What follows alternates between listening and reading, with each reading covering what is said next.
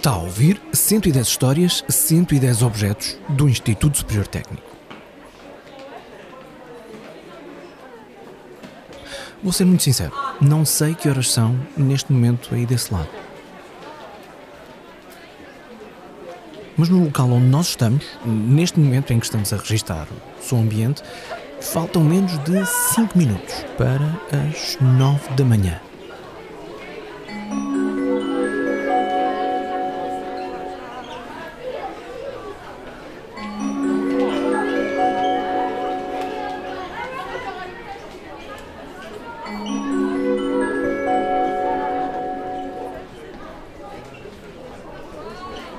Este é o toque de entrada para uma hora de aulas numa escola em Lisboa.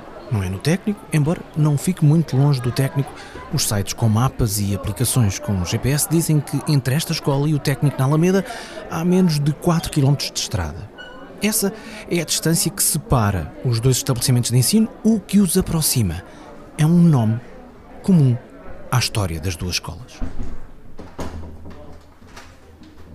Bom, estes corredores estão a ficar vazios, já quase todos os alunos entraram para as aulas, por isso já cá voltamos. E vamos agora para o técnico porque temos uma pessoa à nossa espera. O meu nome é Manuela Cadete e trabalhei no Instituto Superior Técnico na área da Química e Biotecnologia durante cerca de 40 anos, sendo os últimos 20 dedicados ao laboratório de análises. Este nome foi nos indicado por quem liderou precisamente o laboratório de análises do técnico durante 20 anos, entre 1984 e 2004. Uma voz que já passou por este programa. Maria Cândida, Castelo da Abreu Negreiros Vaz, o nome vulgar é Maria Cândida Vaz, nasci em Trás-os-Montes em 1939, trabalhei no técnico toda a minha vida e hoje em dia estudo as relíquias do técnico que nos chamou a atenção para uma das relíquias do laboratório, um equipamento difícil de descrever e que tem um nome estranho para quem não lida profissionalmente com este tipo de equipamentos: um autoclave. Daí que a conversa com a doutora Manuela Cadete tenha mesmo de começar assim. Ajuda este repórter que não entende muito de ciência num pequeno detalhe. O que é que é um autoclave? Olha, o autoclave é uma peça fundamental e foi fundamental, a, a, a, digamos, a descoberta, entre aspas, deste autoclave na nossa área de microbiologia. Porque a dificuldade, por exemplo, do, de uma pessoa que todos conhecemos, o Sr. Pasteur, que estava a desenvolver a vacina para a raiva, que à época matava muita gente, o senhor não conseguia resultados porque todos os materiais com que ele manipulava uh, digamos, os vários elementos da vacina, nomeadamente tesouras, pinças, coisas eh, de manipulação, eles próprios estavam contaminados com bactérias na sua superfície, pelo que transmitiam essa contaminação aos elementos da vacina que teriam que estar estéreis e, portanto, ele não conseguia resultados. Até que um amigo e colaborador lhe falou eh, na panela de papa que era baseada numa situação doméstica, que era exatamente uma senhora que cozia batatas nessa panelita que tinha uma certa pressão e que conseguia elevar a temperatura além dos 100 graus. A senhora cozia as batatas e no dia seguinte elas estavam bem, não estavam negras. Portanto, significava que alguma coisa tinha acontecido em termos de bactérias, micro-organismos que não tinham alterado a estrutura da batata. O nome que ouvimos há pouquinho, Papin, é de um físico e inventor nascido em França em 1647. 32 anos depois disso, Denis Papin que também era formado em medicina, criou uma espécie de panela que, por ser fechada hermeticamente, fervia água a temperaturas acima dos 100 graus. Mas, sabendo que a pressão do vapor acumulado pela fervura podia causar um rebentamento da própria invenção, Papin tratou de incluir uma pequena válvula que permitia que o vapor em excesso se escapasse.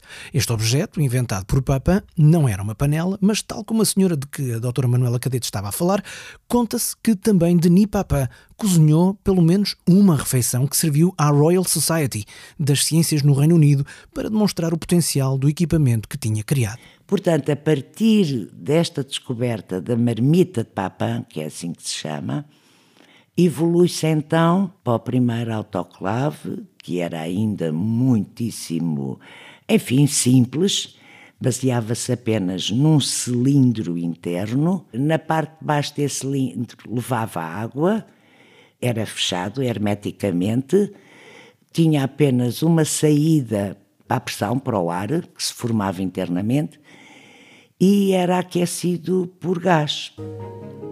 Essa água era aquecida, como estava tudo hermeticamente fechada, criava-se ali uma pressão. Este binómio pressão-temperatura fazia com que os elementos que estavam dentro desse cilindro fossem aquilo a que nós chamamos esterilizado. Portanto, as tesouras, as pinças, os tubos de vidro que usamos, as placas de vidro que usamos e, portanto, foi de facto uma grande descoberta à época porque passou-se a poder descontaminar, que é o termo, todos os elementos que intervêm nos nossos trabalhos de microbiologia. Posso fazer-lhe uma confissão? Quando me falaram deste objeto, a primeira vez, eu fiquei com a vontade de perguntar, mas isso não é uma panela de pressão? É uma panela de pressão. Pronto, estou muito aliviado porque foi a doutora é que panela. disse. O princípio é da panela de pressão, ponto final. Claro que hoje em dia tem muito mais pormenores que nos ajudam o nosso cotidiano. A evolução é isso mesmo. Mas o princípio básico é esse? É a panela de pressão, ponto final, é, é muito básico mesmo. Este objeto de que estamos a falar aqui no técnico eh, disse-me que era um protótipo. Eu chamo protótipo porque digamos que foi o, o, primeiro tipo de autoclave que se fez para trabalhar em laboratório. Criado por Charles Chamberlain, um microbiologista francês, em 1879, 200 anos depois da criação da marmita de Papin. O autoclave, como foi batizado por Chamberlain, era inspirado pela invenção de Denis Papin e começou a ser utilizado em laboratório por um médico bacteriologista alemão, Heinrich Robert Koch, dois anos depois, em 1881. Ou seja, exatamente três décadas antes de, ao técnico, ter chegado este autoclave, praticamente igual ao que tinha sido inventado por Chamberlain 32 anos antes. E, portanto, era muito simples, muito singelo, mas fazia a sua função. Portanto, aqui no técnico temos um dos mais uh, antigos. Antigos, antigos uh, autoclaves, sim. Quem é que trouxe este autoclave para o técnico? Eu, quem trouxe exatamente, não sei. Sei que quem o utilizou foi mesmo o Charles Pierre. E é por isso que o objeto de que estamos a contar a história, no técnico, é conhecido desta forma. O autoclave de Charles Lepierre. O tal nome que, como lhe disse no início do episódio, liga o Instituto Superior Técnico a esta outra escola, aonde regressamos agora. Estes são então os corredores daquele que é conhecido como Liceu Francês em Lisboa, mas que oficialmente se chama Lycée Français Charles Lepierre. Quem foi Charles Lepierre? O Charles Lepierre era um químico que foi aluno do Pierre e Marie Curie em Paris e também do professor Eduardo Silva em Paris. Ele veio para Portugal em 1887 e foi, em primeiro, o chefe de trabalhos práticos de Química em Lisboa e em Coimbra e uh, foi em Coimbra o fundador do primeiro laboratório de utilização de técnicas de microbiologia. E também foi um pioneiro porque em Coimbra também foi ele que criou a primeira cadeira de Química Biológica e também foi professor no técnico aqui em Lisboa. De quem é esta voz? Uh, sou a Paula Lehartel, sou professora de Ciências Naturais aqui no Liceu Charles Lepierre e também faço formação para os professores de Biologia e Geologia da Zona Ibérica. A ligação que nos traz aqui é a ligação ao técnico, mas também ao facto deste liceu se chamar Charles Lepierre. Por que é que este liceu tem este nome?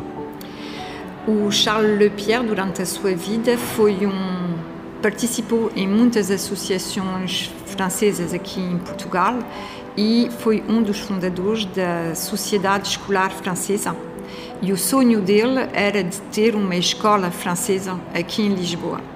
E foi por essa razão que o engenheiro Eduardo Pacheco sugeriu que o nosso liceu tivesse o seu nome. Uh, o Charles Lepierre soube dessa decisão porque morreu pouco tempo depois, em 1945, mas ele nunca viu o liceu finalizado porque o liceu abriu as suas portas sete anos depois e foi aberto, inaugurado no aniversário da, da sua morte, sete anos depois.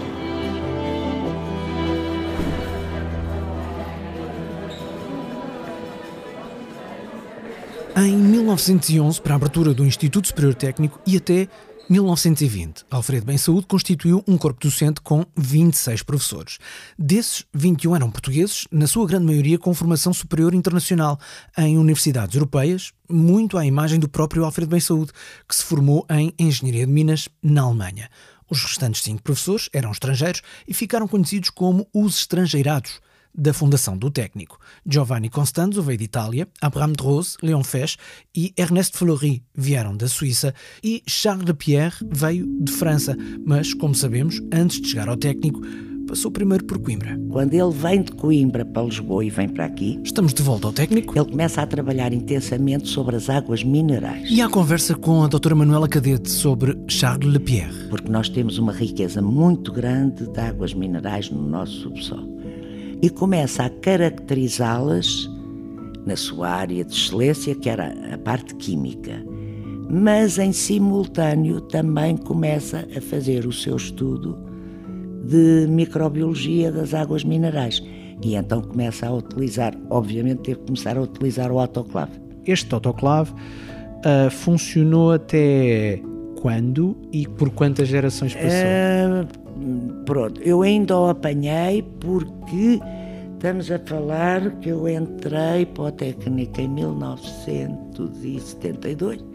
Eu sou capaz de o ter utilizado ainda em 80, 85. Lembra-se de ter olhado para este autoclave como um objeto histórico ou só meramente como um instrumento ah, não, não, de trabalho? Não. Não, não, não, eu achava aquilo uma graça, um privilégio, sim, uma graça mesmo. E, sobretudo, achava uma graça ele trabalhar, porque o material de que foi feito era muito bom, porque não enferrujou, não. Mas aquilo tudo, hoje em dia, as resistências e tudo enferrujam, não, ele, coitadinho, lá trabalhava, sim, senhor. Portanto, achei uma graça enorme. E, e também a maneira de trabalhar com ele era quase à moda do professor Pasteur, coisas que hoje em dia não nos passa a cabeça que era, por exemplo, o, o, um frasco de vidro, chamemos-lhe assim, com o caldo de cultura, depois levava uma rolha que, que era do tempo do Pasteur, que era algodão, envolta em papel pardo e depois fechadinha com um cordel e com um lacinho. E era isto que ia para o autoclave. Portanto, este tipo de rolha, que era tudo manipulado, era tudo feito à mão.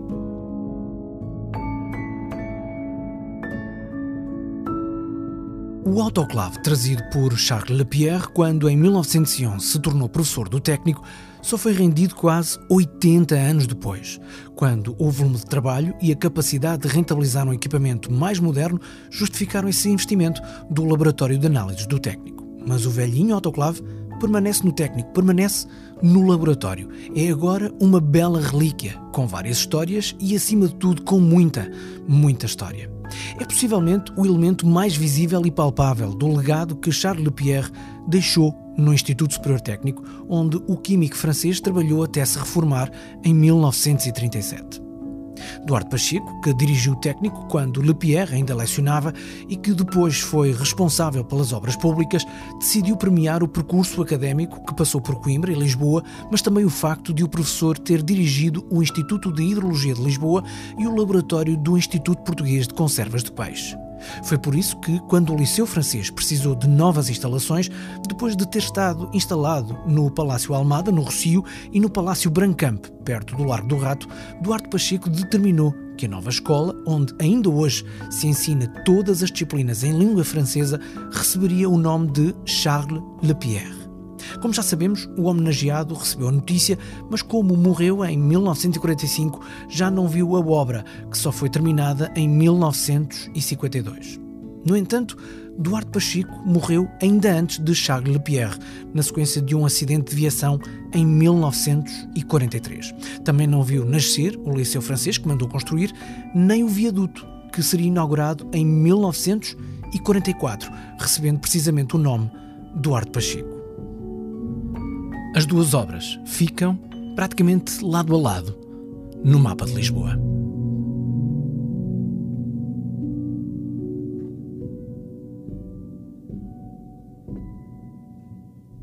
Como sempre, há muito mais para descobrir no site do programa em 110.tecnico.ulisboa.pt.